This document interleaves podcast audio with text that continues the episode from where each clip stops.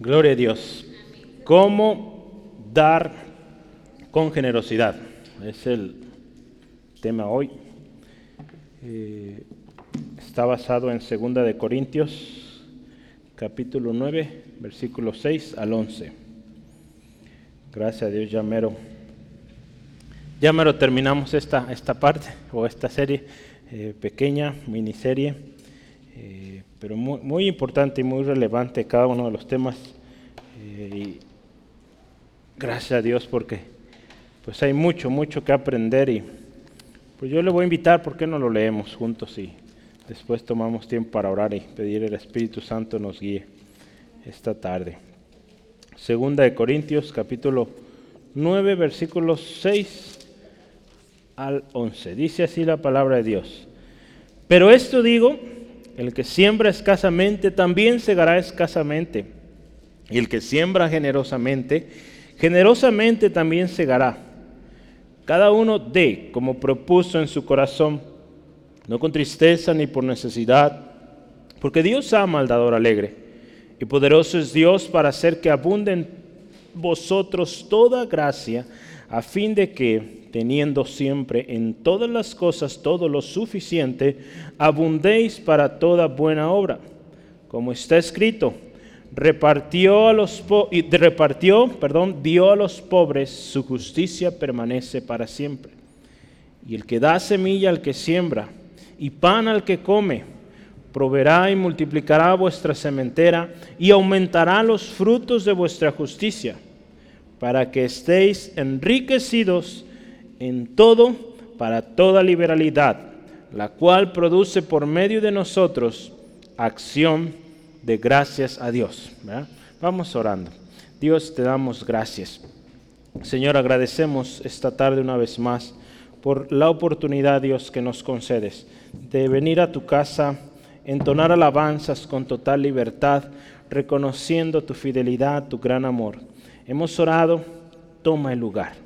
Señor, que tu Espíritu Santo, Señor, esté guiando esta tarde.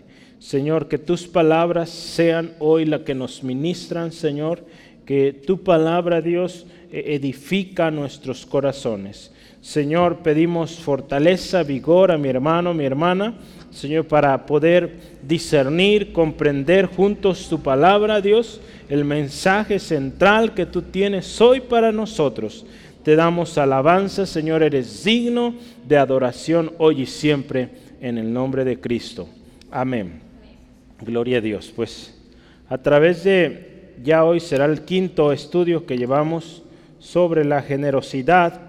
Eh, estamos ya a punto de, cerrar esta serie de aprendiendo sobre la generosidad, pero hoy hay un enfoque, hemos hablado de varias cosas, hemos visto ejemplos de generosidad, eh, la motivación a dar, eh, cómo administrar la generosidad de otros. La semana pasada, cómo tener una generosidad siempre lista, dispuesta.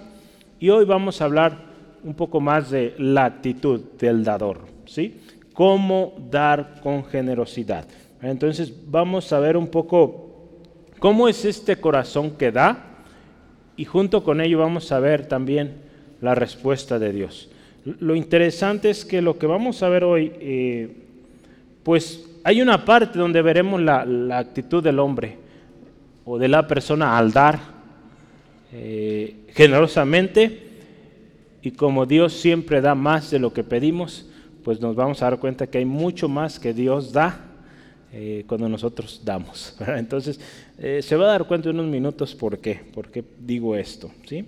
Entonces, la palabra de Dios dice que Dios tiene más cosas o cosas más abundantes, dice así la palabra, que darnos que lo que nosotros pedimos o pensamos. Eso lo puede ver ahí en Efesios 3:20. Pero nosotros podemos pensar, esto necesito, y pedimos con base en ese, en ese pensamiento, en ese finito o finita manera de, entender las cosas. Pero Dios sabe lo que realmente necesitamos y nos da más allá. ¿sí? Y, cada vez nos sorprende más el Señor, porque Él sabe todas las cosas y pues tenemos que aprender, ¿verdad?, a vivir de esta manera, Señor, ¿qué necesito? Tú lo sabes todo, guíame. ¿Qué es lo que yo realmente necesito? Esto es lo que yo quiero. ¿Necesito eso? Nos vamos a dar cuenta que muchas veces lo que queremos no es lo que necesitamos.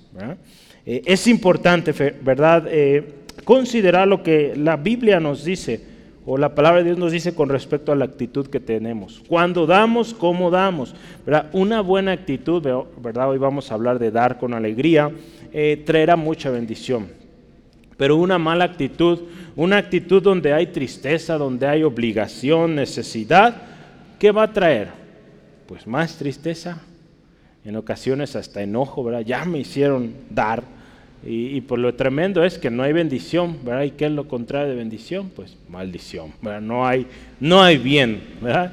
Y al haber ausencia de bien, pues es mal, maldición, ¿verdad?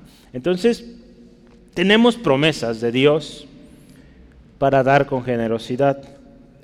Eh, yo quisiera que hoy tome nota de cada uno de los detalles y quiero decirle que vale la pena poner atención a lo que la palabra de Dios dice. ¿verdad? Es parte de nuestro lema como instituto, poner atención, aprender, practicarlo, llevar a la práctica y que otros vean nuestro ejemplo, ¿verdad? Una manera en cómo compartimos también a otros es siendo ejemplo de generosidad, ¿verdad? Eh, muchos están fijando su mirada o ponen atención a cómo usted y yo eh, actuamos. Aún fuera de la iglesia. Usted es generoso, siendo generoso usted puede motivar aún a personas no creyentes a ser generosos, ¿no? Entonces es algo bonito en el cual, o en lo cual más bien podemos bendecir. Sí, entonces, ¿cómo dar con generosidad? Yo quiero empezar con un tema, y es este, el principio de la siembra y la cosecha. El principio de la siembra y la cosecha. Número uno,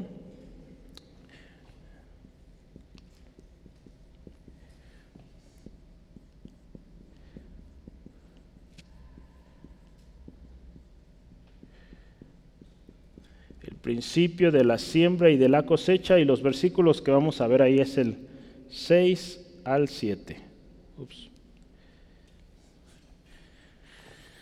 Principio o el principio de la siembra y la cosecha. Yo investigo un poco y es muy interesante. Puede variar, ¿verdad? Y si usted lo busca ahora mismo va a encontrar diversidad de resultados. Pero yo, yo encontré uno y es al menos una referencia que podemos tener en un sitio llamado Agróptima. Eh, ¿Alguno de ustedes sabe cuántos, cuántos granos tiene una mazorca de maíz? ¿Algunos los han contado? No, no los han contado. Bueno, un grano de maíz, fíjese, le voy a decir así nomás, tiene la capacidad de generar miles de granos. ¿verdad? Es interesante, fíjese, en, unos estudios que se han hecho, el, artículo que leía yo es, está hablando de, un plantío de maíz sano. Entonces, usted puede encontrar números diferentes, claro, pero aquí dice que una mazorca tiene aproximadamente 720 granos. 720 granos. Se dice que tiene 20 filas y 36 granos. Digamos, si usted cuenta de arriba hacia abajo, son 36 por 20 alrededor, entonces 720 granos por mazorca, imagínense. Entonces, la siguiente pregunta es, ¿cuántas mazorcas tiene una planta de maíz? ¿Cuántas le ha visto usted?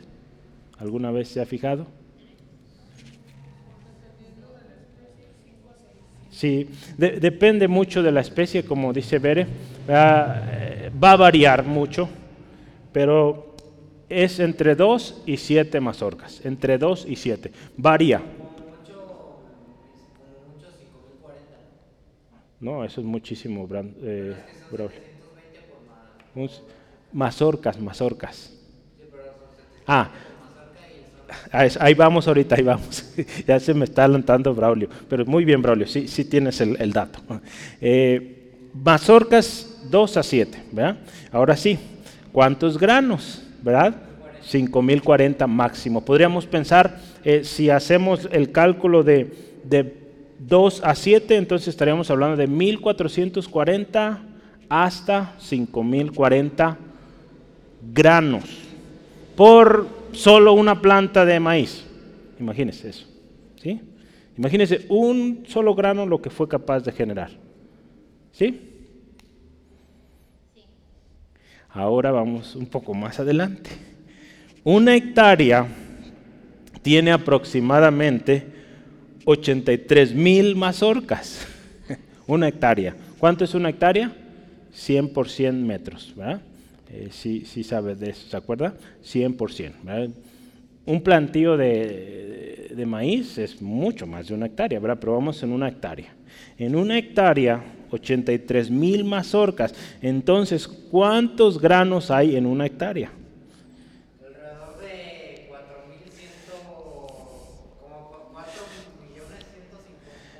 Ahí, ahí te falló, mi Braulio. Te voy a ayudar. 59 millones 760 mil. Imagínense, en una, en una sola hectárea de maíz. 59 millones 760 mil granos. Entonces imagínense qué tremendo esto. Eh, lo que puede hacer, en este caso no es un solo grano, ¿verdad? Pero piense así, ¿cuántos, un puñado de granos lo que llegó a generar? Millones de granos. Digo, yo me maravillaba cuando veía estos números, claro que varía, depende de especies, depende de terrenos y todo esto, pero, llama la atención cómo Dios hizo algo tan precioso, capaz de multiplicarse a tal escala. ¿verdad? hoy en día imagínese, eh, si hablamos de solo la ciudad de Guadalajara, ¿cuántos millones de habitantes hay? Dios sabía que en un momento dado la población del mundo llegaría a esas escalas que hoy somos. Por eso hizo esto, ¿verdad? ese principio tan sencillo de la multiplicación en la siembra, la cosecha. De tal manera que un grano pudiera producir millones y millones a lo largo del tiempo de granos para poder alimentar a millones y millones de personas. Qué hermoso nuestro Dios, ¿verdad? Tan grande y tan precioso. Entonces cuando lo llevamos al, al campo del dar, dar, yo anotaba aquí, debemos dar con ese principio en mente.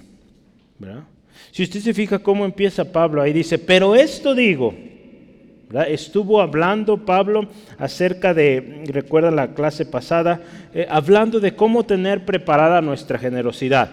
Y, él dice, pero esto digo, hermanos, indica que, que, tiene una relación con lo anterior, ¿verdad? Estamos hablando de tener lista eh, nuestra generosidad, tener lista nuestra ofrenda. Entonces ahora se trata de una generosidad eh, que siempre va a estar lista y que nosotros tenemos que tener en mente este principio de la siembra y de la cosecha.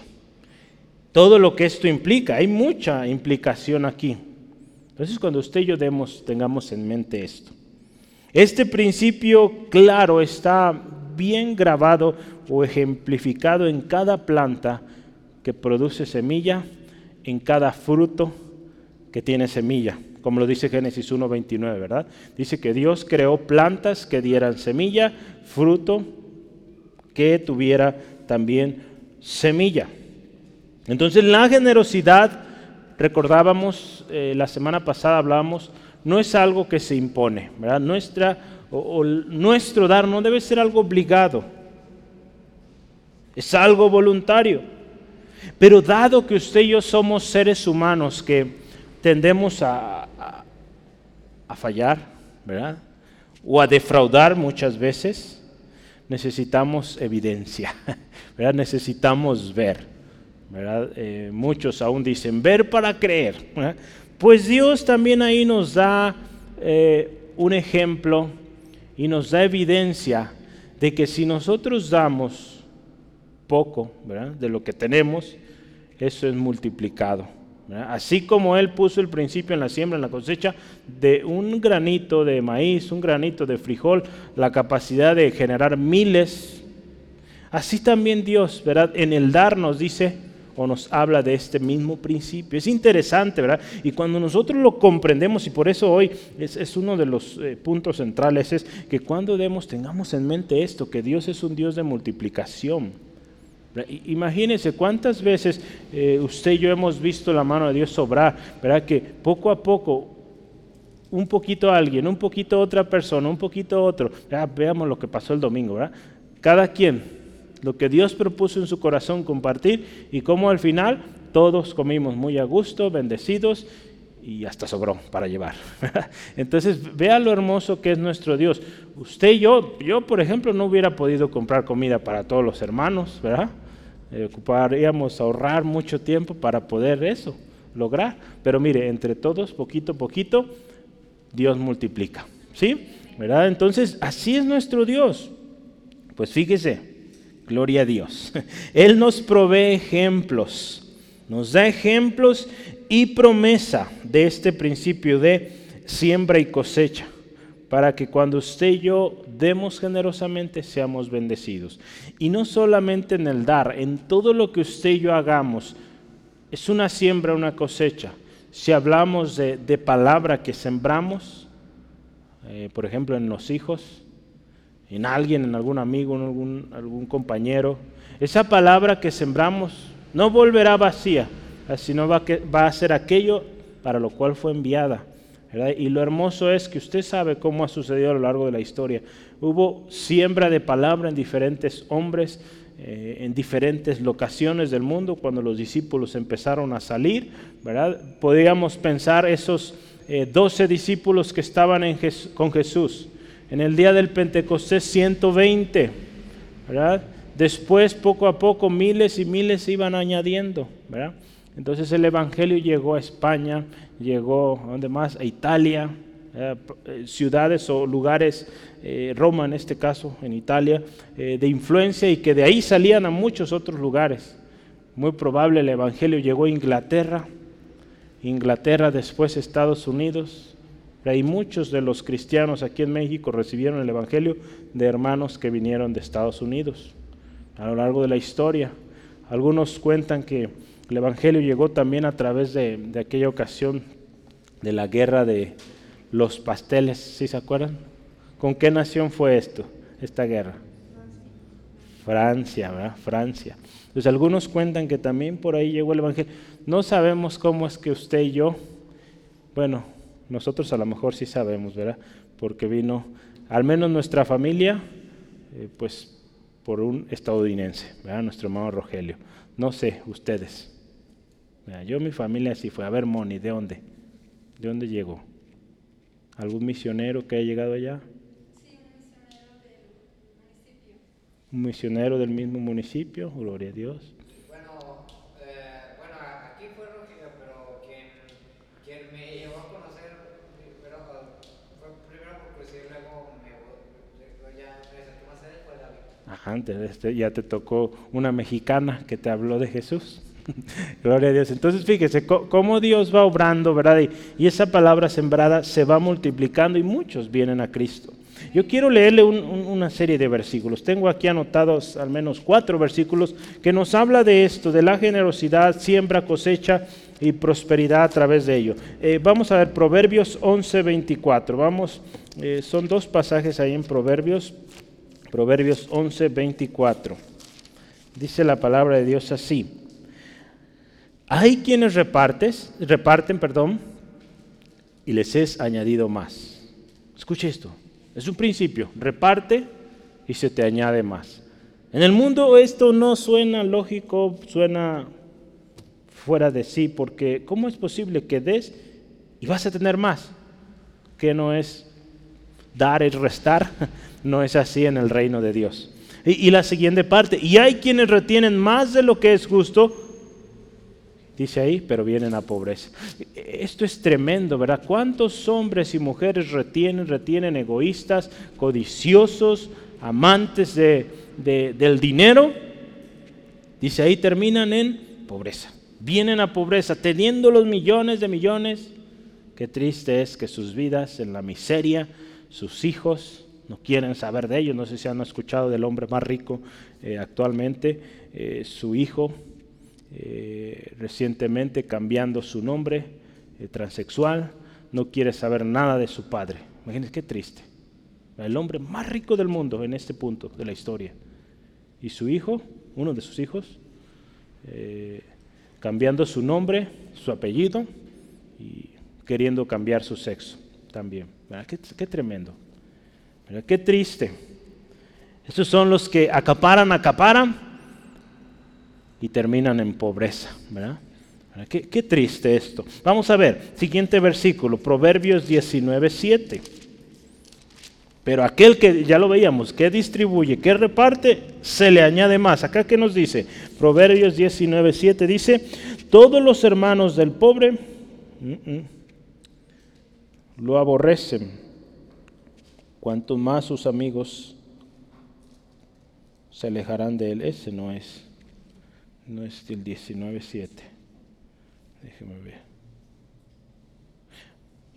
17. pero perdón, ahí me faltó un 1.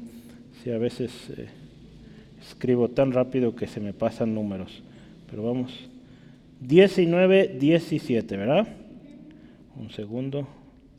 Lo corrijo porque después lo vuelvo a leer y ya no está. 19, 17 dice, a Jehová, este es hermoso, presta al que da al pobre. Y el bien que ha hecho, se lo volverá a pagar. Fíjese, esto es hermoso. Cuando usted y yo damos al necesitado, eh, fíjese a quién usted está eh, prestando. Imagíneselo como un préstamo a Dios, el dueño del oro, de la plata, de todo.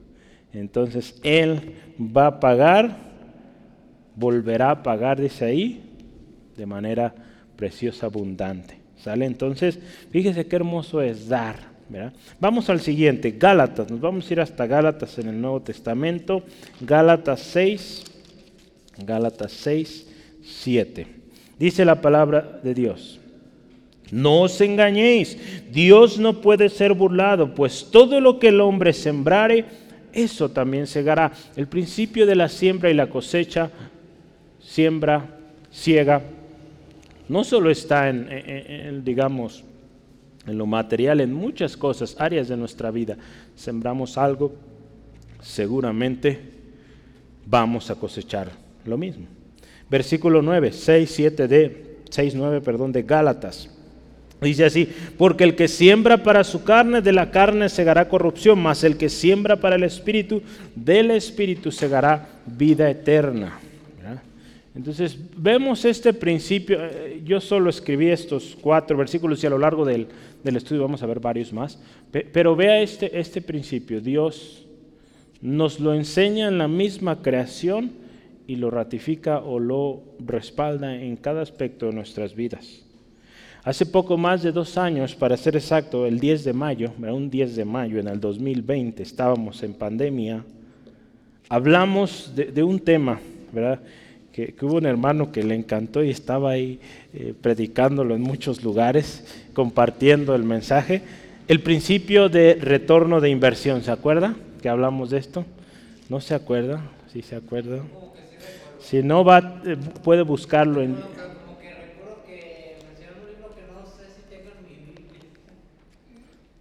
Mm, se me hace que viste otro, Braulio. Sí, viene en la Biblia, Eclesiastés.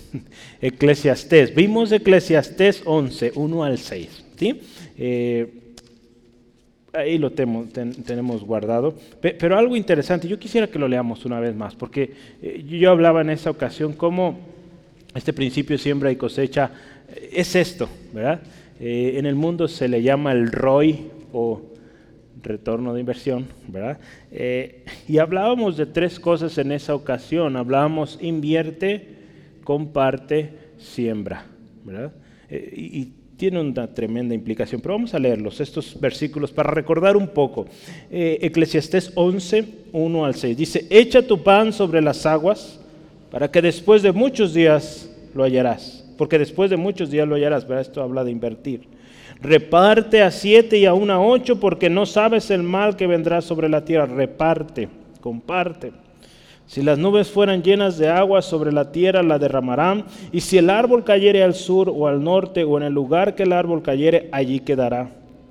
El que el viento observa no sembrará, y el que mira las nubes no cegará. Fíjese, aquí nos habla también, ¿verdad? ¿Cuántas veces vemos? E, es que está eh, mejor, no sé, a veces la mentalidad de ver las circunstancias alrededor eh, nos limita a sembrar o a seguir sembrando. Es cuando más debemos sembrar, cuando la situación está difícil. Por ejemplo, ahorita en la empresa donde yo trabajo, eh, la acción está baja o cuesta barata en otras palabras. Ahorita es el tiempo para comprar acciones, para que cuando suban las acciones, las vendemos y ganamos más. Entonces, así es mucha gente, la gente que trabaja en esto eh, de la bolsa siempre está buscando esas oportunidades de mercado. La acción del oro bajó, compremos, para que cuando suba, pues hay grandes ganancias. Entonces así es también en el reino de Dios, ¿verdad? Cuando es necesidad o cuando estamos en necesidad, ya lo veíamos en los macedonios, aún en necesidad dieron más allá. Versículo 5 dice, como tú no sabes cuál es el camino del viento o cómo crecen los huesos en el vientre de la mujer encinta, así ignoráis la obra de Dios, el cual hace todas las cosas. Versículo 6 y último dice, por la mañana Aquí habla de sembrar. Siembra tu semilla y a la tarde no dejes reposar tu mano, porque no sabes cuál es lo mejor, si esto o aquello, o si lo uno o lo otro es igualmente bueno. Fíjese, aquí nos habla de sembrar y no dejes de sembrar. No dejes descansar tu mano de sembrar. Sigue, sigue, sigue y sigue. Sigue sembrando. Entonces e, es algo hermoso y que debemos entender y, y tener en nuestra mente este principio de la siembra la cosecha. ¿sí? Entonces, la próxima vez que demos, tengamos esto en mente.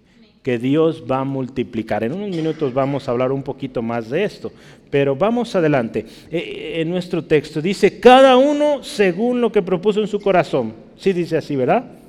Versículo 7. Cada uno como propuso en su corazón. La nueva versión internacional dice, como haya decidido en su corazón. Recordemos, en el versículo 5 hablábamos que nuestra generosidad no es una exigencia. Nadie le va a exigir. No debe ser algo que se impone, debe ser algo de corazón. La Biblia nos habla mucho de la condición del corazón. Y cuando damos, nuestro corazón debe ser sincero, debe ser generoso, ¿verdad? No duro, ¿verdad? No, no duro, corazón duro, ni retraído, ¿verdad? No, de que no, pues doy porque pues tengo que dar, no hay de otra. No, no sea así nuestro dar porque lejos de traer bendición, trae maldición. Ahí en Deuteronomio 15, vamos a leerlo rápidamente. Deuteronomio 15, versículos 7 al 8. Fíjese qué dice la palabra del Señor. Cuando haya en medio de ti menesteroso de algunos de tus hermanos en alguna de tus ciudades, en la tierra que Jehová tu Dios te da, escucha esto, no endurecerás tu corazón, ni cerrarás tu mano contra tu hermano pobre. ¿Sí, amén? Dice ahí, sino abrirás a él tu mano, escucha esto, liberalmente, y en efecto le prestarás lo que necesite. Veíamos hace rato en Proverbios, cuando prestas a alguien en necesidad, imagínate que lo estás haciendo al Señor. En realidad no estamos prestando ahí, lo estamos dando, porque esa persona no tiene manera de regresarte aquello. Entonces, pero Dios que lo vio, Dios bendice al que da, con generosidad. Hay un texto más, Éxodo 25, 2. Ahí está hablando las leyes al pueblo de Israel, pero mucho aplica y es claro esto porque son principios de Dios para la bendición. Éxodo 20, perdón, 25, versículo 2. Dice así la palabra de Dios. Di a los hijos de Israel que tomen para mí ofrenda de todo varón que, le diere, que la diere de su voluntad, escuche esto, de corazón tomaréis mi ofrenda. Aun cuando de alguna manera podríamos decir eran en este caso ofrendas que Dios estaba pidiendo al pueblo, también iba el corazón, de corazón dar. Usted fija o recordará cuando se reunió, reunieron las diferentes ofrendas para construcción del tabernáculo, construcción del templo, reparación del templo. Eh, ¿Cuántas veces hubo estos llamados? Y qué tremendo corazón de los israelitas para dar al templo. ¿sí? Entonces así es el corazón. Cuando demos, de nuestro corazón tiene que salir. ¿sí? ¿Qué más dice ahí? Cada uno, como propuso en su corazón, dice ahí lo siguiente, no con tristeza. Varias versiones concuerdan en, una, en otra frase o, en un sinónimo, no de mala gana. Al contrario, acuérdense, se trata de dar con alegría, lo vamos a ver al final. Dar con tristeza o de mala gana nos habla de una actitud del corazón. Por eso empieza, de conforme a su corazón. El dar de esta manera, escuche, nos habla de un corazón egoísta, de un corazón que busca el bien propio y resulta, escuche, prácticamente imposible apoyar la causa de otros. Ver alguien que da con tristeza le cuesta tanto dar porque para su mente limitada, egoísta, es inconcebible soltar algo para bendecir a otros. En Filipenses 2, 3 al 4, escuche, dice, nada hagáis por contienda o por vanagloria, antes bien con humildad, estimando, escuche esto, cada uno a los demás como superiores a él mismo, no mirando cada uno por, su, por lo suyo propio, sino cada cual también por el de los otros. Que veamos por el bien de los otros, ¿verdad? Que, que no seamos egoístas. Es muy contrario a lo que la palabra de Dios nos dice, ¿verdad? El dar con tristeza no es algo que Dios pide. Esta fue la actitud de un hombre que en una ocasión vino a Jesús. Un joven rico, no sé si ha escuchado esta historia en Marcos 10.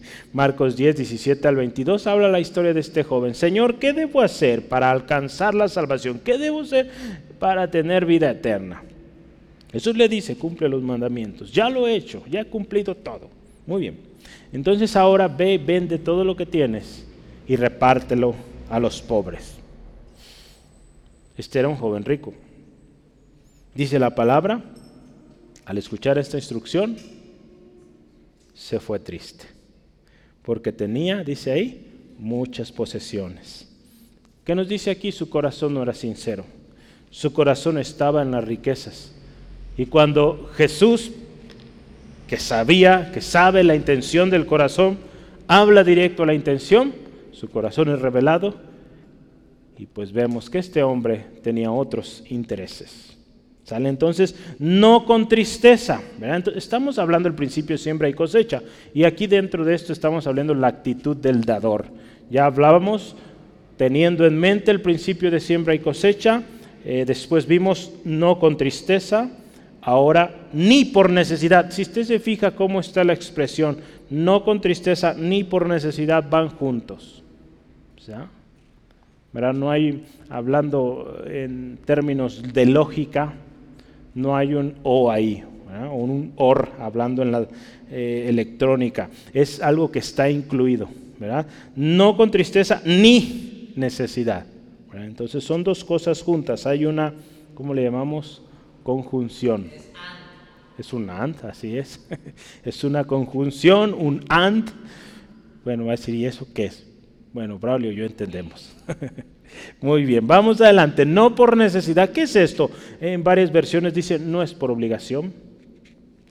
Eh, la nueva traducción viviente dice, no bajo presión. Esto es otra actitud o respuesta del corazón, ¿verdad? Muchas veces hay gente que da así, por obligación o bajo presión. ¿Por qué? Porque dicen, ¿saben que Si yo no doy, voy a ser avergonzado, voy a ser señalado. Esta actitud de dar por obligación, por presión o, con, eh, o por necesidad, como dice acá, nos habla de alguien que no ha aprendido a dar, que no ha aprendido el principio de dar. Este tipo de dar con necesidad o por necesidad ha causado hoy en día mucha controversia y razón de crítica por gente externa a la iglesia. Porque gente que no ha aprendido a dar va y dice, es que ahí te obligan. Sería importante que esta persona entendiera qué es dar y cómo debemos de dar. Si está pensando que se le obliga, pues ya desde ahí hay un problema y no está siendo bíblico. Entonces el ir así afuera, pues ha causado mucha controversia y mucha gente critica a la iglesia por esto. Entonces, no es así. Recordemos otra vez, cada uno como propone en su corazón. No porque se le impone una cantidad o porque hay presión, no debe ser así. Si usted un día está sintiendo la presión. Pues eh, mejor no dé. O si siente esa imposición, no dé mejor, porque no va a haber bendición. Si esa presión o ese impulso viene de Dios, pues obedezcamos, no nos vale. Si es de Dios, pues sí, hagámoslo. Yo he orado así siempre y lo, he visto en mi vida, Señor. Cuando hay algo que tengo que hacer, eh, que casi casi me aviente para dar. ¿vale? Entonces no me ha aventado, pero sí ha habido un fuerte deseo de dar y con gozo, con alegría. Último, ¿cómo más o cómo debemos dar ahí? ¿Cómo termina? Dice Dios ama al dador alegre. Entonces, ¿cómo vamos a dar? Con alegría. Con alegría. Aquel que da con alegría, dice la palabra, pues Dios le ama. El que da con tristeza o por necesidad, pues, ¿qué le voy a decir una cosa? Que Dios también le ama. Dios también le ama. Juan 3:16. De tal manera amó Dios al mundo. Entonces, si damos con tristeza, Dios nos sigue amando, pero nos perdemos de muchas bendiciones. Nos perdemos. ¿Mm? Nos perdemos de su generosidad, de su gran amor, de este principio de siembra y cosecha, multiplicación. Una generosidad forzada o con tristeza no tiene recompensa. El resultado es más tristeza, y como lo decía ya, muy seguramente no, se va a enojar. ¿sí? Romanos 12 eh, nos habla, ¿se acuerda? Ya pasamos hace ya más de un año, pasamos por Romanos y hablamos de esto que los deberes cristianos, ¿verdad? hablamos de este tema en particular. En el versículo 8 dice, el que exhorta en la exhortación, y aquí habla, el que reparte con liberalidad, el que preside con solicitud, y subrayamos lo siguiente, el que hace misericordia con alegría. Entonces, todo lo que usted y yo hagamos siempre debe ser así. Si estamos repartiendo liberalidad, sin escatimar, porque Dios es quien provee, hacemos misericordia, verá aquel en necesidad, con alegría. ¿sí? Entonces, bueno, todas estas son las características del dador, del dador alegre. Teniendo en mente, ya vimos, el principio de siembra y cosecha, no con tristeza, ni por necesidad, con alegría. Cuatro cosas que vimos ahí. Como en la actitud del dador o del generoso. Vamos a ver ahora el siguiente punto, la respuesta de Dios. Cuando nosotros damos así, ¿qué va a hacer Dios? Vamos a anotar aquí la respuesta de Dios.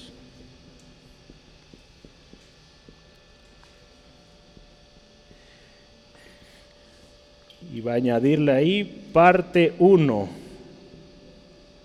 que significa que va a haber una parte 2, versos 8 al 9.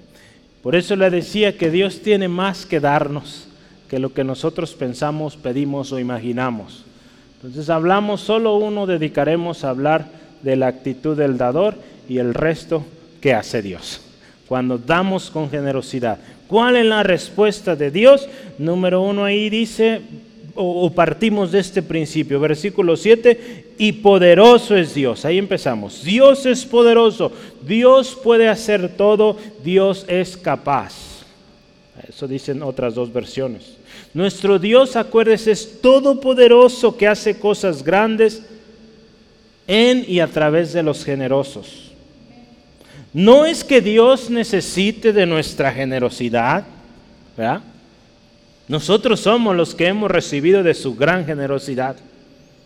¿verdad? Y ahora usted y yo, en agradecimiento, como fruto de obediencia, de agradecer, eh, como hijos de Dios también, como seguidores de Jesucristo, somos motivados a dar de manera natural y con generosidad.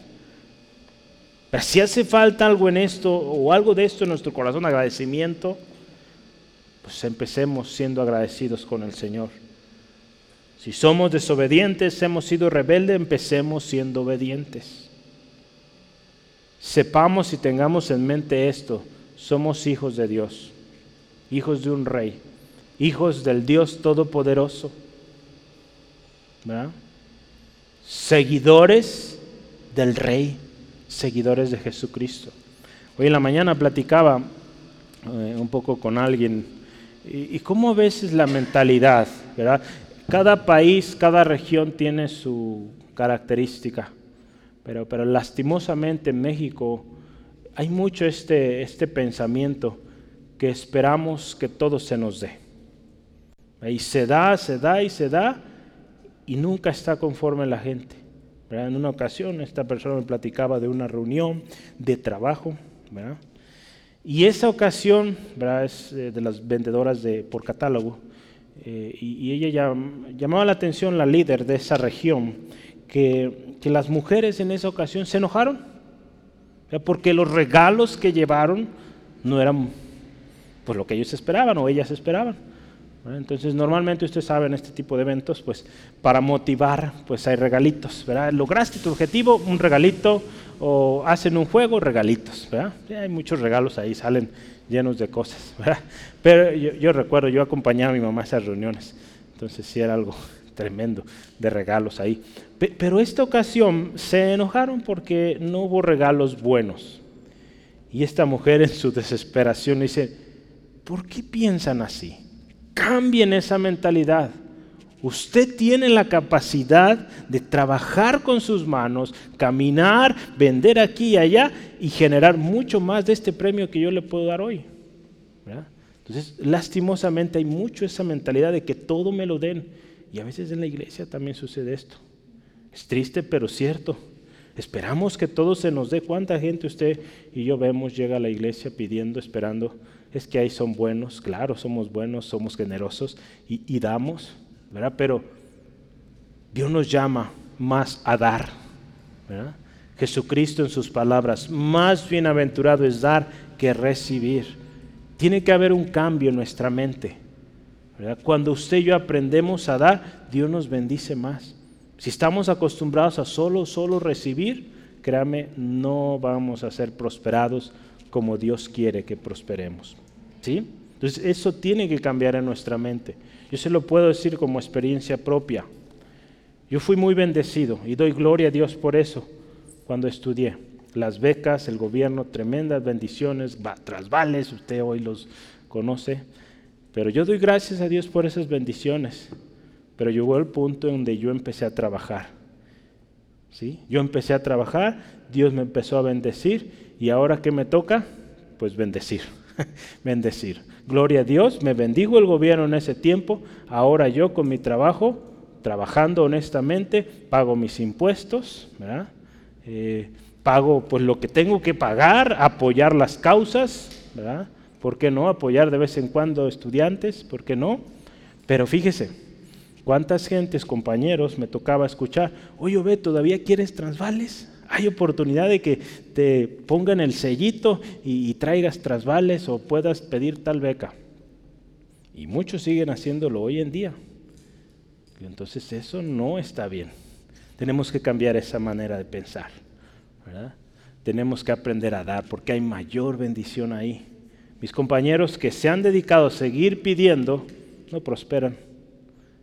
Digo, aún el mundo, fíjese, gente que da es bendecida tengo muchos compañeros que ya trabajan en grandes corporaciones y son buenos para apoyar causas, proyectos de una y otra manera y Dios los está bendiciendo. porque es un principio de Dios, de siembra cosecha. Entonces tenemos que aprender y cambiar nuestra mentalidad. Dios es poderoso, Dios lo puede hacer. Entonces yo anoté algunas cosas porque estamos hablando de Dios poderoso. ¿sí? Dios es poderoso para hacer todo lo que ha prometido. Romanos 4:21. Dios es poderoso también para hacer, fíjese ahí en Efesios 3:20, lo mencionaba hace rato, para hacer todas las cosas mucho más abundantemente, dice ahí, de lo que pedimos o lo que entendemos. Dios es más poderoso y puede hacer más de todo eso que nosotros estamos imaginando con nuestro pequeño pensamiento o capacidad limitada. Dios también es poderoso para guardar el depósito para aquel día. Si sabe qué es eso, ¿verdad? Nos habla de ese día que usted y yo estaremos en su presencia. Él es poderoso para guardar ese depósito. ¿verdad? Eso que usted está invirtiendo en el reino está bien o está bien guardado. Ahí en 2 Timoteo 1:12. Dios es poderoso también, Malaquías 3:10, para abrir las ventanas de los cielos y derramar bendición hasta que sobre y abunde. Y mucho más que pudiera decir, pero Vamos a quedarnos ahí con eso. Dios es poderoso para eso y mucho más. Cuando usted y yo aprendemos a depender de Dios, créame, hay mucha bendición. Dice aquí en el versículo 8, Dios es poderoso y dice ahí, para hacer que abunde en vosotros toda gracia, a fin de que teniendo siempre en todas las cosas todo lo suficiente, abundéis para toda buena obra. Esto es clave. Dios es poderoso para que abundemos. Hay una gracia de Dios especial para el corazón generoso, que hace abundar. Dios nos dio capacidad, hermano, hermana, para generar riqueza. En su palabra lo dice. Nos dio capacidad en nuestras manos, nuestro intelecto, nuestras capacidades para generar. Hay una gracia que Dios ha puesto en nosotros. Entonces, cuando usted y yo somos generosos, hay una gracia especial de Dios para seguir siendo generosos. Eh, hay una, una frase que se utiliza y es una gracia capacitadora y que está ahí descrita en Filipenses 4:13. ¿Cómo dice ese texto? Todo lo puedo en Cristo que me fortalece, ¿verdad? Es una gracia de Dios que nos capacita, nos habilita para que en todo, como dice aquí, la nueva versión internacional dice, en toda circunstancia tengamos, dice aquí, todo lo suficiente o todo lo necesario para abundar en toda buena obra. Dios es poderoso para eso y mucho más. Para que usted y yo podamos gozar de lo necesario, lo suficiente y para que abundemos en toda buena obra. ¿Sí? Dios lo puede hacer. Tenemos que creer esas promesas. Que Dios bendice y que somos, verá, lo veíamos el domingo en el testimonio de nuestro hermano Joel, que somos bendecidos para bendecir. Desde que nos creó, nos creó así, bendecido para bendecir. Está dentro de nuestro ADN. ¿Qué significa esto? Para que nuestras buenas obras sean auténticas y efectivas, necesitan primero ser respaldadas por la gracia de Dios. Cuando usted y yo damos de gracia lo que de gracia hemos recibido, vamos a ser bendecidos. Cuando damos, como muchos hombres hoy en día lo hacen por interés, por ser reconocidos, por ganancias deshonestas, no hay bendición. Eso no es auténtico. Pero cuando damos con respaldo de la gracia de Dios, eso es tremendo y poderoso y con capacidad de multiplicación. Mateo 18 en palabras de Jesús, de gracia recibiste, dad de gracia. Primera de Crónicas 29, 14, Salomón dice, todo es tuyo y de lo recibido de tu mano te damos. No podemos dar no podemos dar y esperar que sea prosperado si estamos dando aquello que ganamos deshonestamente. Aquellas cosas que estamos ganando de manera ilegítima y dar de ahí, eso no podemos esperar bendición. Porque cuando damos también por obligación, bajo presión o para ser reconocidos, no podemos recibir bendición, multiplicación. No olvidemos, hermano, hermana, que todo lo que somos, yo aquí anoté varias cosas, que todo lo que somos, todo lo que seremos, todo lo que hacemos, todo lo que haremos, todo lo que tenemos, todo lo que tendremos, es por la gracia de Dios y para gloria de Dios, ¿sí? Para su gloria. Efesios 1 y 2 lo describen muy bien, ¿verdad? Todo recibido por gracia y todo para gloria y honra de Él, para alabanza de su gloria. Y lo dice claramente. Entonces, cuando muchas personas deshonestamente ganan y tratan de dar de eso, pues eso no es gracia de Dios, no da gloria a Dios. Entonces, nuestro dar debe fluir de primero haber recibido de gracia y de eso damos. ¿Sí? Entonces, ¿cómo ve? ¿Sí, amén? Su justicia es para siempre, versículo 9. ¿Qué dice ahí? Ahí hace mención del Salmo 112. Salmo 112, versículo 9 dice estas palabras, repartió Dios a los pobres, su justicia permanece para siempre. ¿De quién está hablando ahí? Versículo 9. ¿De quién habla ahí? De Cristo. Léalo otra vez. ¿De quién está hablando ahí? Puede leer y abrir su Biblia en Salmo 112 para que vea si está hablando de Dios, de Jesús o de quién. Le voy a dar 30 segundos. 112. Salmo 112. Véalo, ¿de quién habla ahí? Del que teme al Señor. No está hablando de Dios ahí. ¿Quién teme al Señor? Nosotros, ¿verdad? Entonces, ¿qué dice aquí? Es promesa de Dios. Repartió, dio a los pobres, su justicia permanece para siempre. Qué hermoso y tremendo es esto. Aquí habla, el Salmo 112 lo puede leer en casa completo, pero habla de una lista de bendiciones para el generoso. Dios hace, escuche esto, cuando vemos este texto así, repartió, dio a los pobres, su justicia permanece para siempre, nos habla de que Dios hace que el generoso siga siendo generoso. Ahí está. Y el que no es generoso, pues, pues se queda con lo mínimo para subsistir, porque no es un canal de bendición. ¿Cuántos aquí quisiéramos ser esos canales de bendición? Entonces empecemos siendo generosos. Verá que a través de nosotros fluya la bendición del Señor a muchos, a muchos, a muchos. Yo quiero eso.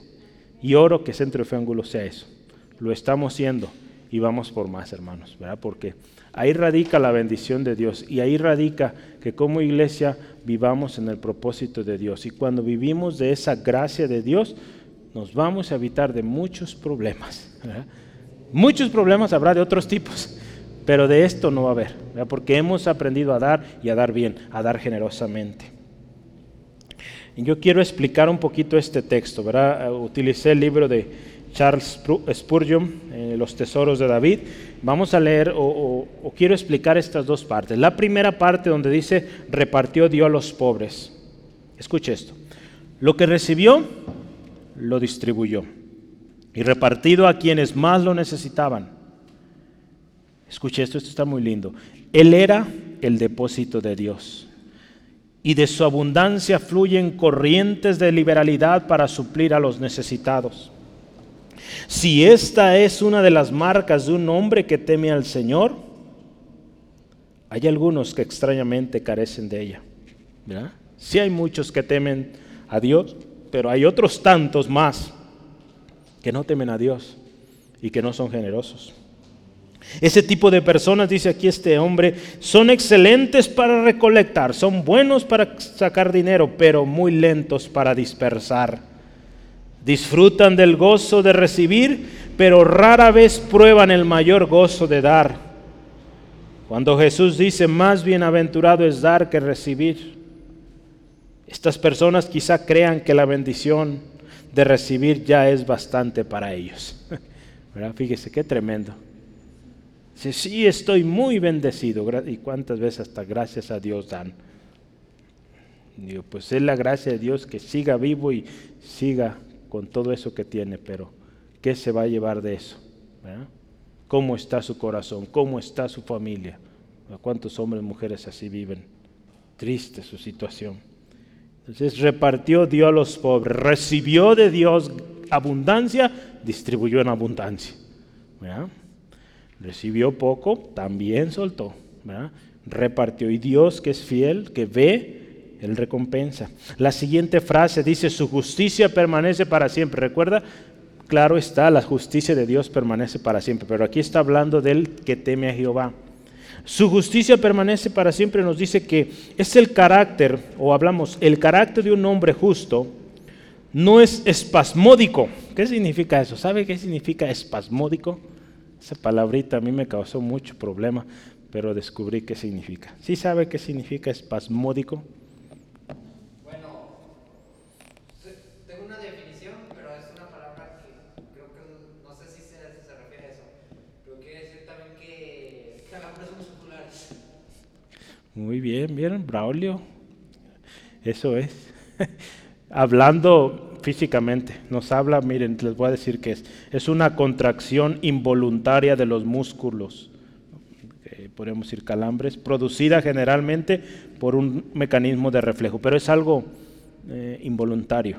E, eso es el significado, digamos, del diccionario español, pero lo interesante que, pues, como Charles Spurgeon era inglés, por eso a mí en su mayoría me gusta leer los libros en su lenguaje original. Entonces busqué en la definición de inglés la palabra que él usó. Entonces voy a decirlo como esto significa. El carácter de un hombre justo no es espasmódico, en otras palabras, que ocurre o se hace en ráfagas, breves o irregulares. ¿Qué nos dice esto? El carácter de un generoso no es de vez en cuando, es siempre. ¿Sí? Un generoso es siempre, por eso dice aquí, su justicia permanece para siempre. Un generoso es generoso siempre, siempre, siempre. En riqueza, en pobreza, en todo tiempo. ¿sí? Eso es espasmódico. no, eh, algo que es irregular, que no sucede de manera continua. Entonces, no es así el generoso. El generoso es constante, constante, constante. ¿Sí? Ahora vamos con otro, otro término interesante. No es generoso o el generoso Póngalo ahí. El generoso no es generoso a trompicones. Otra palabra. ¿Qué es un trompicón? Ah, muy bien, Liz, también. Un trompicón es un tropezón. trompicón es un tropezón o paso tambaleante de una persona.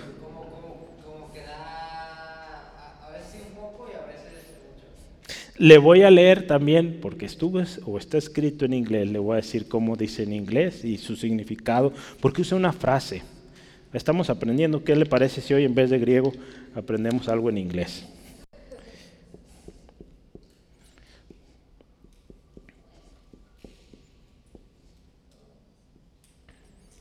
Mis letras ya no las entiendo ni yo. Un segundo. Fits and starts. Es una frase que está medio rara, yo decía pues starts. E, es una frase, no tiene un significado literal. Esta frase significa hacerlo de forma intermitente o esporádica. Es muy similar a lo que ya veíamos antes. Un generoso no es así. No es fits and starts. Es alguien que constante. Entonces, un generoso no es recto solo en algunos puntos. El generoso o la vida de un generoso es el resultado de principios. Sus acciones brotan de convicciones asentadas, seguras y fijas, y por lo tanto su integridad se mantiene cuando otros fallan. No se deja llevar por los compañeros, ni se ve afectado por las costumbres de la sociedad. Es resuelto, decidido e inamovible. Así es el generoso, siempre, constante, constante. ¿Sí? Entonces, no solo generoso cuando conviene, no, en todo tiempo. Cuesta mucho. Creo que la quiere decir que, bueno, pues comienza y completa. Entonces fíjese, sigue, sigue constante en su generosidad. Qué hermoso es esto, ¿verdad? Dios hace, eh, estamos hablando respuesta de Dios, Dios hace que el que es generoso siga siendo ese generoso constante, que no se mueve, que permanece. ¿Sí? Vamos adelante. Y el último tema de hoy, ¿cómo creen que se llame? La respuesta de Dios, parte 2.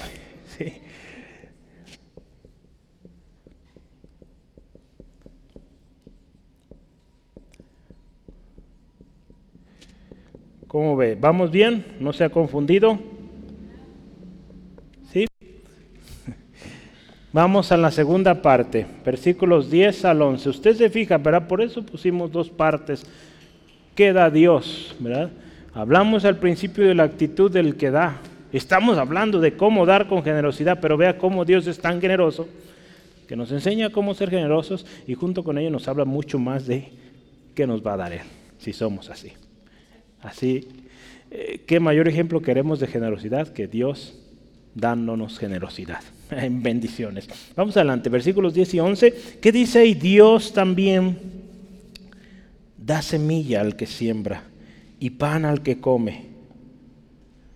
Ya hablábamos de Génesis 1.29, Dios dio toda planta que da semilla, frutos que dan semilla, que llevan fruto, árboles, perdón, que llevan fruto y que dan semilla. Esto ya es de por sí de gran bendición. Pero en cuanto a la generosidad, Dios proveerá la semilla para que sembremos. Dios proveerá, dice ahí claramente, da semilla al que siembra. Usted está sembrando, Dios va a dar esa semilla.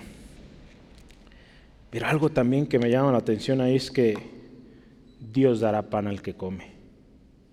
¿Cómo es esto?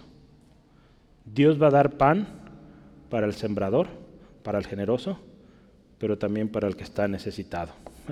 Dios de una manera u otra va a proveer, ya sea por usted, y si usted no quiere dar, pues por otro va a recibir. Dios va a proveer el pan al necesitado. Al meditar el domingo estaba escuchando una enseñanza, la oración, el modelo que Jesús enseñó ahí en Mateo 6. Ha leído y recuerda usted esto, Mateo 6:11, dice, el pan nuestro de cada día, dánoslo hoy. Esto usted y yo podemos entender que la bendición de Dios es para cada día. No hay necesidad, dice su misma palabra, de, afanarnos, de preocuparnos por el mañana. Ahí en mismo Mateo 6, 33 al 34 dice este texto que nos, eh, nos gusta mucho mencionar, buscad primeramente el reino de Dios y su justicia y todo lo demás es añadido. Dice, el día de mañana traerá su afán, basta cada día su propio mal. Eso dice ahí en Mateo 6, 33 al 34. Entonces Dios da, provee la semilla para el día a día, el pan para el día a día. Esa es la respuesta de Dios. Cuando usted y yo somos generosos, podremos un día dar todo. El próximo día Dios dará semilla, Dios dará pan, para seguir sembrando, para seguir comiendo. Sí, amén, así es Dios. ¿Verdad? Dice la palabra, ¿verdad? Que este salmista, No sé a los cuántos años habrá escrito esto, pero dice, no he visto justo desamparado, ni hijo de justo que mendigue pan. Entonces, así es Dios, no falla. Necesitamos mucha fe. Para dar con generosidad. Siguiente, la segunda parte ahí en el versículo. Dice primero, da semilla al que siembra y pan al que come. Y algo lindo ahí dice, proveerá y multiplicará vuestra sementera. Yo leí varias versiones. Dice ahí, aumentará los cultivos proveerá y multiplicará la semilla, les dará a ustedes muchas semillas, proveerá y aumentará los recursos de ustedes, les dará, escuche esto, a ustedes todo lo necesario y hará que tengan cada vez más. Eso es cuando dice aquí, proveerá y multiplicará la cementera. ¿Qué es la cementera? La cementera, de acuerdo al diccionario, es eh, tierra, tierra o cosa sembrada o cultivo. Eso es la cementera. Dios va a proveer y va a multiplicarla. ¿sí? En otras palabras, Dios, podemos pensar así, Dios va a conceder una siembra sana y próspera.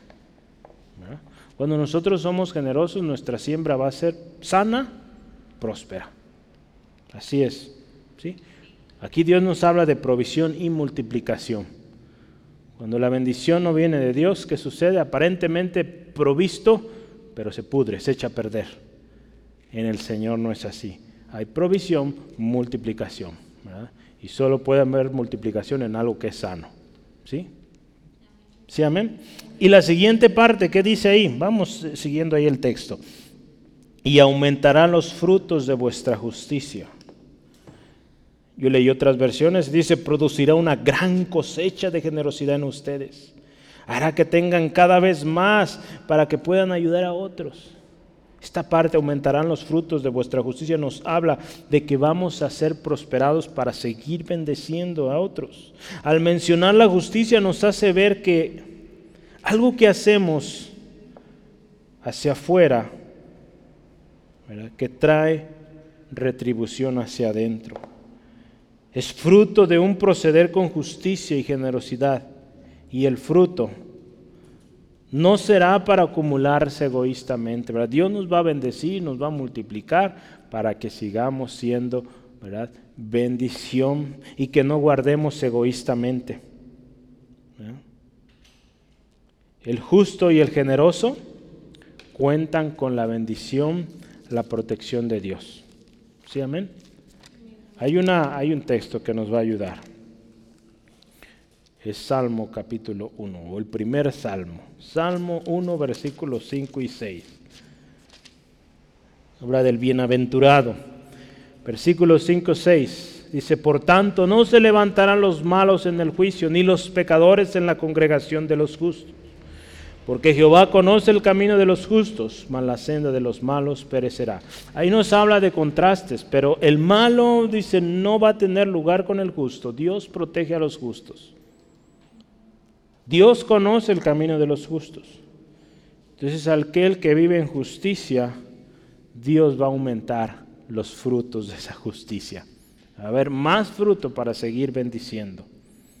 Versículo 11 y último, estamos ya por terminar, dos cosas más que quiero que veamos ahí un poquito. Dice ahí la primera parte, para que estéis, escuche, enriquecidos en todo para toda liberalidad enriquecidos en todo para toda liberalidad. Dice ahí la versión nueva internacional, dice, serán enriquecidos en todo sentido para que en toda ocasión puedan ser generosos. Esto es el verdadero propósito, motivo por el cual viene la riqueza de parte de Dios, para que usted y yo estemos siempre preparados.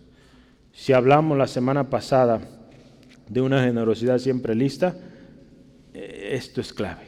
Dios nos va a enriquecer, nos va a bendecir cuando somos generosos para que estemos listos cuando venga una necesidad. Lo, hemos visto. Llega una gran bendición en nuestras vidas. No sabemos ni entendemos por qué. Pues más vale que tengamos cuidado y guardemos aquello para cuando se necesite. No tomarlo y des, despilfarrarlo, terminarlo de manera irresponsable. No. Sabemos, llegó algo grande y en ese momento todo está bien. Seguramente Dios tiene algo en lo cual yo voy a hacer bendición. Cuando usted y yo hemos aprendido y somos generosos, vamos a tomar las cosas, las bendiciones de Dios así. El Señor, hay algo que yo tengo que hacer. Ayúdame, muéstrame dónde. Y créame que Dios lo va a mostrar. Más temprano que tarde. El no dar o dar escasamente limita el cumplimiento o el alcance de estas promesas de Dios. Lo voy a leer otra vez. El no dar o dar escasamente limita el cumplimiento o alcance de estas promesas. Ya lo hemos dicho. El dar o no dar no necesariamente representa que sea o no sea salvo. ¿verdad? Mm, no es así, somos salvos por gracia, no por lo que damos. Así es. Claro, o más claro no puede ser. Pero si usted y yo damos generosamente, estas bendiciones de las cuales Dios habla se van a multiplicar. Si damos escasamente, lo veíamos, siembra escasamente, escasamente cosechas. Digo, podemos vivir así toda nuestra vida. Pero bueno, yo digo, mis manos pueden agarrar mucho, ¿verdad? Entonces, pues, seamos generosos, ¿verdad? Nuestras manos, ¿verdad? Fueron hechas para trabajar, para hacer bendición. Entonces, pues yo creo que podemos más o hacer más con más, ¿verdad? Entonces, pues mejor seamos generosos para que el Señor siga fluyendo su bendición a través de nosotros. Y lo último que dice ahí, vamos a leer el último, el versículo 11 dice, la cual produce por medio de nosotros acción de gracias. Esto ya nos va a conectar a lo siguiente o la siguiente semana. Cuando usted y yo damos generosamente, Dios también obra ahí. ¿Y cómo es? Yo lo veo aquí como una, un cumplimiento del propósito, una confirmación de que estamos haciendo las cosas bien. ¿Por qué? Porque lo que usted y yo hacemos, dar generosamente, está produciendo en otros acciones de gracias. ¿Y qué es una acción de gracias? Pues es alabanza a Dios, exaltación a Dios, gloria a Dios. Entonces, qué hermoso sea que lo que yo hago, en este caso hablando de dar generosamente, bendiga a Dios. Usted y yo damos, bendecimos al Señor así, pero el que recibe, bendice al Señor. Entonces, también ahí, ¿verdad? La alabanza de Dios es multiplicada, ¿verdad? Gloria a Dios. Esta última parte nos va a introducir al versículo que sigue. Yo lo quisiera leer solo a manera de, eh, de avance a lo que veremos la próxima semana. Es versículo 12, porque la administración de este servicio, dice, no solamente suple lo que a los santos falta, sino que también abunda en muchas acciones de gracias a Dios. Entonces aquello que damos no solo queda ahí, en, ah, se ocupaba comprar una escoba, ya se compró. No va a resultar en alabanza, adoración, en aquella hermanita que estaba batallando para barrer, ¿verdad? Gloria a Dios, una escoba nueva, ya no me voy a cansar tanto. Digo, pongamos un ejemplo así. Qué hermoso nuestro Dios, ¿no? Yo que cuando usted y yo damos, otros glorifican a Dios. Nuestra generosidad no solo suple una necesidad, hay fruto que resulta. Lo más importante es que hay bendición, hay alabanza, exaltación a Dios terminamos. Conclusión. Dios es un Dios de promesas y Él siempre cumple. Dios es un Dios de principios y aquellos que viven en los principios de Dios son prosperados. El principio de la siembra y la cosecha nos enseña el milagro de la multiplicación. Ya lo veíamos en la naturaleza, en lo cotidiano, en lo familiar. Una siembra tiene una cosecha. Y si usted sabe, y lo vimos claramente, usted siembra un poquito, la cosecha va a ser grande. Sembramos maldad, desprecio en, una persona, lo que va a resultar después es mucho peor. Vea cuántos niños de pequeños fueron abusados, lastimados, desprecios. Verá que aparentemente juego entre papá y el niño, o mamá, niño, llega a grande ese niño y cosas terribles hacen. Verá lo que ha estado pasando en Estados Unidos últimamente jóvenes lastimados, ¿verdad? se sembró eh, desprecio, mm, esta palabra que ahora se usa, bullying y todas estas cosas, lo que ha cosechado. No solo su vida perdida, sino otras vidas. Entonces, qué tremendo es. El siembra, la cosecha, eh, hay una multiplicación ahí. Qué mejor que sea buena la multiplicación. Demos con este principio en mente con un corazón preparado, dispuesto y alegre. Dios, acuérdese, es poderoso para derramar abundante gracia en nosotros, para que sigamos siendo generosos, dando de gracia lo que de gracia hemos recibido. Dios proveerá, acuérdese, multiplicará para que nuestra siembra sea sana y sea próspera. Dios proveerá. El generoso, escuche esto, el generoso sigue recibiendo para continuar siendo generoso. Es un flujo, ¿verdad? Constante de bendición. Cuando somos generosos, estaremos también cumpliendo nuestro ministerio, ¿verdad? Porque lo que de gracia recibimos, de eso damos, ¿sí? ¿Qué le parece si oramos? Damos gracias a Dios y alabamos su nombre. Dios digno de alabanza eres digno de adoración. Señor, hoy reconocemos tu grandeza, tu magnificencia, Dios, y esa exactitud, esa maravilla que existe en este principio de la siembra de algo pequeño y la gran cosecha de algo numeroso, incontable, y que si lo vemos en la naturaleza, esa semilla que se sembró produjo más granos, esos granos se siguieron sembrando y han dado alimento generación tras generación por miles de años. Señor, qué grande, qué poderoso eres. Gracias Dios por enseñarnos ahí el principio de dar. Gracias Dios porque en tu misericordia nos has dado, tú has sido generoso, nos enseñaste como tu Padre Celestial fuiste generoso con, el, con la humanidad y diste a tu Hijo, diste, tu Hijo unigénito. Como Jesucristo tú fuiste generoso, diste toda tu vida, hasta la última de tu gota de tu sangre la diste por nosotros, una muestra gloriosa de generosidad. Espíritu Santo, generoso también en enseñanza, en guianza, consuelo. Dios tenemos ejemplos. Ayúdanos a tener un corazón agradecido, generoso. Señor, gracias porque sabemos que de ti vendrá la provisión para una siembra sana, próspera. Cosecha próspera, abundante, para seguir sembrando y siendo bendición al necesitado y al extendimiento de tu reino. Señor, que seamos atentos, dispuestos, preparados Señor, que vivamos comprometidos con la generosidad, porque de lo recibido de tu mano, de eso vamos a dar, Señor. Gracias Dios. Sea mucho o poco lo que confíes en nuestras manos, ayúdanos a ser buenos administradores.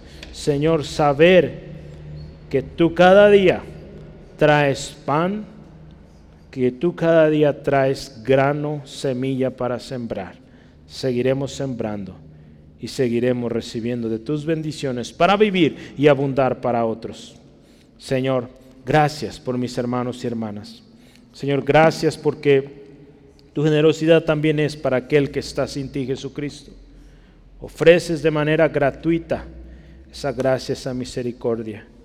Señor, hoy, Señor, también día de salvación, que esta palabra que hoy se habló, también ministre a aquel que está en necesidad, Dios, y pueda ver que en ti, Señor, hay bendición, bendición verdadera.